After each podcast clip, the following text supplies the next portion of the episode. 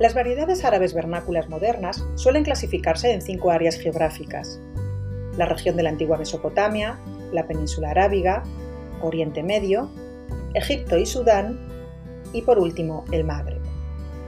Para llevar a cabo esta división, los datos ofrecidos por la geografía dialectal han sido muy importantes. Así, a través de la realización de algunos atlas lingüísticos, se han podido clasificar los dialectos conocidos y establecer sus fronteras mediante la elección de varias isoglosas. Es decir, un conjunto de isoglosas más o menos compartidas nos dibuja el contorno de las diferentes áreas dialectales, donde encontraremos un núcleo central, desde donde se expande su influencia hacia las zonas limítrofes, y también algunas zonas de transición. No obstante, conviene señalar que las fronteras de las áreas dialectales no son definitivas y, sobre todo, son normalmente arbitrarias. Un aspecto muy importante a tener en cuenta en esta tarea son los movimientos de población, ya que obviarlos nos llevaría a una mala interpretación de los datos. Esto se debe a que algunas variedades no son el resultado de una difusión lingüística, sino de la migración y mezcla de las poblaciones y con ello de la interacción de sus lenguas. Existen además otras clasificaciones más generales basadas en diferencias geográficas o sociales.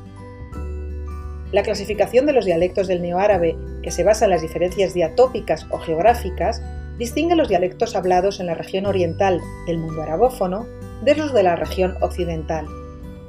Es decir, siguiendo este criterio, obtenemos los dialectos árabes occidentales o magrebíes y los dialectos árabes orientales.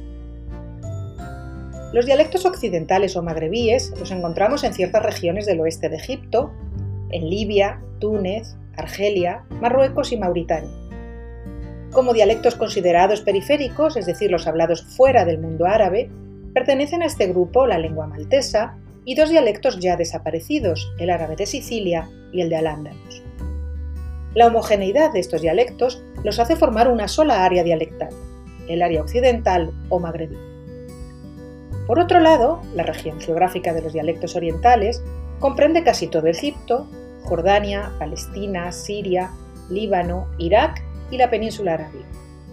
Entre los dialectos que se han considerado periféricos, contamos con los hablados en parte de Turquía, el de Afganistán, Uzbekistán y los de algunas regiones de Irán, en la parte asiática, y los de Chad, Nigeria, Camerún y Sudán en la parte africana estos últimos también considerados como un subgrupo de los dialectos egipcios. También entraba en este grupo el dialecto ya desaparecido de Kormakiti, en Chipre.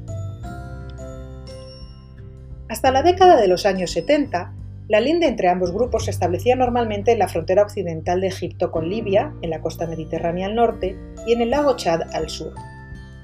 Pero con el avance de las investigaciones en dialectología árabe, esta afirmación se ha matizado de manera que ahora la frontera imaginaria entre ambos tipos de dialectos podemos situarla al oeste de Alejandría, ya que la población en parte de la costa mediterránea egipcia habla un dialecto de tipo magrebí, parecido al libio, y desde Alejandría hacia el este se hablan dialectos de tipo oriental. También existen algunos dialectos híbridos, es decir, comparten rasgos de ambos grupos, y se dan en las zonas llamadas zonas de transición, que podemos encontrar al oeste de Egipto, por ejemplo los hablados en algunos oasis como el de Alfarafra. Un aspecto que ha sido debatido por los dialectólogos es la mayor o menor antigüedad de la situación aquí descrita. Según Manfred Boydig, la frontera entre los dialectos magrebíes y los orientales en territorio egipcio es relativamente reciente, remontándose únicamente hasta el siglo XVIII y no siendo además la presencia de los primeros muy abundante. Este último, este mismo autor, interpreta la presencia tanto de las formas híbridas como de las propiamente occidentales como el resultado de influencias astráticas por el contacto lingüístico con los beduinos libios.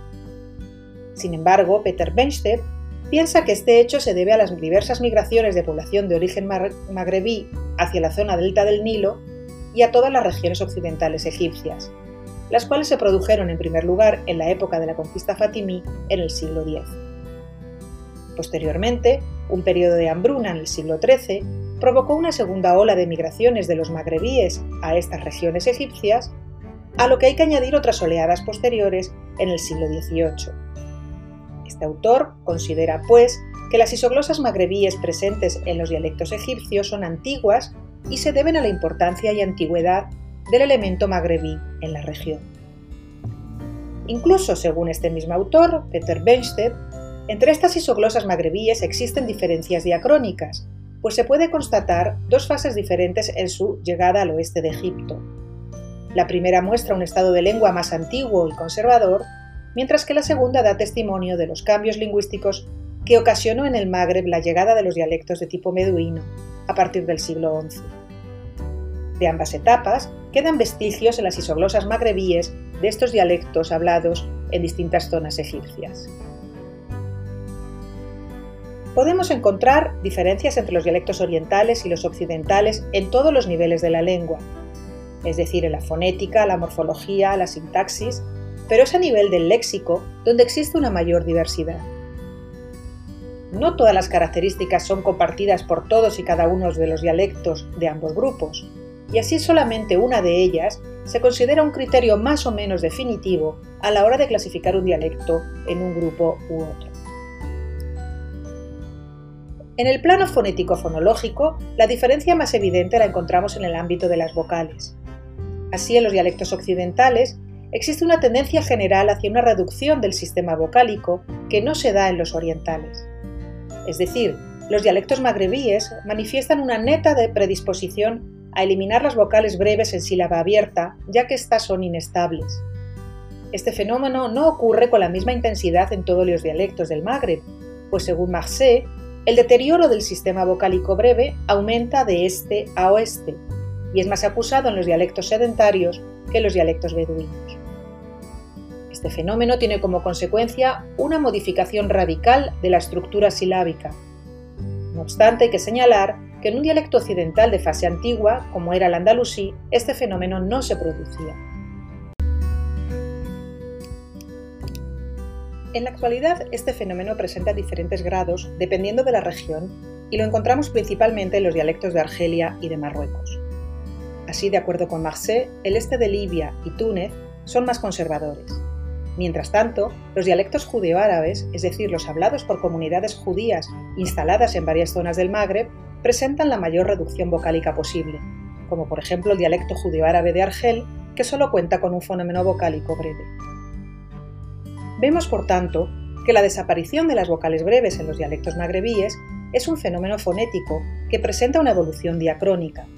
Así el andalusí es un ejemplo de la fase más anterior, los dialectos occidentales modernos nos muestran distintas etapas intermedias y los dialectos judeo-árabes nos ofrecen el ejemplo de este fenómeno fonético llevado a sus últimas consecuencias.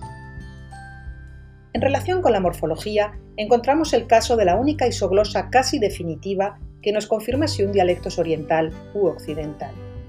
Se trata del paradigma de las primeras personas singular y plural del imperfectivo, ya que en el grupo de dialectos magrebíes son nekteb, para decir yo escribo, y nketsbu, para decir nosotros escribimos, mientras que en el grupo oriental los mismos verbos se dicen active y nictive, respectivamente. No obstante, a causa de las difusas fronteras lingüísticas que ya hemos mencionado, tenemos que señalar la existencia de dialectos intermedios que presentan una forma híbrida de las dos anteriores, es decir, active para la primera persona, nictivu para la primera persona del plural, los cuales se hablan en las zonas de transición, Incluso hay algunos dialectos en los que un mismo hablante realiza indistintamente los dos paradigmas, el oriental y el occidental, no pudiendo considerarse, por tanto, dos isoglosas diferentes, sino dos variantes de una misma. En relación con el léxico encontramos que existen algunas voces típicamente magrebíes que no existen en Oriente y viceversa. Estas diferencias se deben tanto a las diversas lenguas que han actuado como sustrato, por ejemplo el bereber en el norte de África y el arameo en la región siro-libanesa, como el diferente grado de influencia astrática ejercida por las lenguas de la colonización, ya que en el grupo del Magreb la presencia del francés es mucho mayor que la de cualquier lengua extranjera en el grupo oriental. Una característica particular del mundo árabe es que la variación dialectal no está exclusivamente relacionada con la geografía, de tal manera que la forma de vida, es decir, si una comunidad es de tipo rural, urbana, nómada o lo ha sido hasta recientemente, e incluso la afiliación religiosa o sectaria son también importantes elementos adicionales en la distribución dialectal de una región. Teniendo en cuenta estos factores sociales, se han realizado otras clasificaciones de la situación lingüística del mundo arabófono contemporáneo, las cuales son de tipo diastrático porque se basan en la estratificación social valorando variados y diferentes criterios. La primera y más importante de estas clasificaciones diastráticas que vamos a describir los divide, en dialectos de tipo beduino y dialectos de tipo sedentario, y estos últimos a su vez se descienden en urbanos y rurales. Por lo tanto, esta clasificación refleja la historia del asentamiento de la población teniendo en cuenta el tipo de hábitat de los hablantes de estas lenguas en alguna etapa de su historia, que no tiene necesariamente que coincidir con la situación actual. Es decir, cuando decimos sedentarios y beduinos, estamos hablando de tipos de dialectos independientemente del modo de vida actual de sus hablantes. Los dialectos beduinos presentan más homogeneidad entre ellos, por las circunstancias sociológicas y económicas del modo de vida beduina que alguna vez tuvieron sus hablantes. Mientras tanto, en las ciudades y en todo asentamiento sedentario se unen las vicisitudes del pasado lingüístico de la región junto a la mezcla étnica y sociológica de la población que conduce a una mayor diversidad. Esta dicotomía, de la misma manera que la anterior, es decir, dialectos eh, occidentales y orientales, no es definitiva. Es decir, no hay dos grupos siempre claramente diferenciados el uno del otro. Así debemos considerar que en todas las épocas de la historia ha habido desplazamientos de los grupos nómadas que se han instalado en otras regiones, una situación que ha desembocado en la existencia de grupos de beduinos sedentarizados y grupos de sedentarios beduinizados, es decir, que han recibido la influencia lingüística de los recién llegados. De esta manera existen textos históricos que documentan los movimientos y la superposición de poblaciones de distintos orígenes, como por ejemplo el desplazamiento protagonizado por los Banu Hilal, los Banu Sulaim y los Banu Ma'akil hacia el Magreb a partir del siglo XI, la sedentarización de beduinos en el Valle del Nilo en el siglo XV, o la posterior llegada de tribus nómadas a la región de Mesopotamia en los siglos XVII y XVIII. Otro tipo de repoblación es la protagonizada por grupos sedentarios que emigran de una determinada región para instalarse en otra, donde dejan su impronta lingüística. Este es el caso de la llegada de los andalusíes arabófonos expulsados de la península ibérica e instalados en varias zonas del norte de África. El primer factor que hay que tener en cuenta, por tanto, es que la distinción entre los dialectos beduinos y los sedentarios es siempre relativa. La frontera lingüística que separa a unos de otros en una región, una ciudad o incluso un barrio puede ser muy difusa. Los podemos definir de la siguiente manera. Un dialecto árabe sedentario es el hablado por la población sedentaria de un área geográfica concreta cuyos miembros comparten la mayor parte de las características lingüísticas. Un dialecto árabe beduino es el hablado por quienes se consideran a sí mismos de este origen y siguen o han seguido hasta recientemente un modo de vida nómada o pastoral. Su lengua vernácula presenta rasgos que los distinguen de los dialectos sedentarios vecinos, pero los asemeja a los de otros dialectos considerados beduinos y más alejados geográficamente.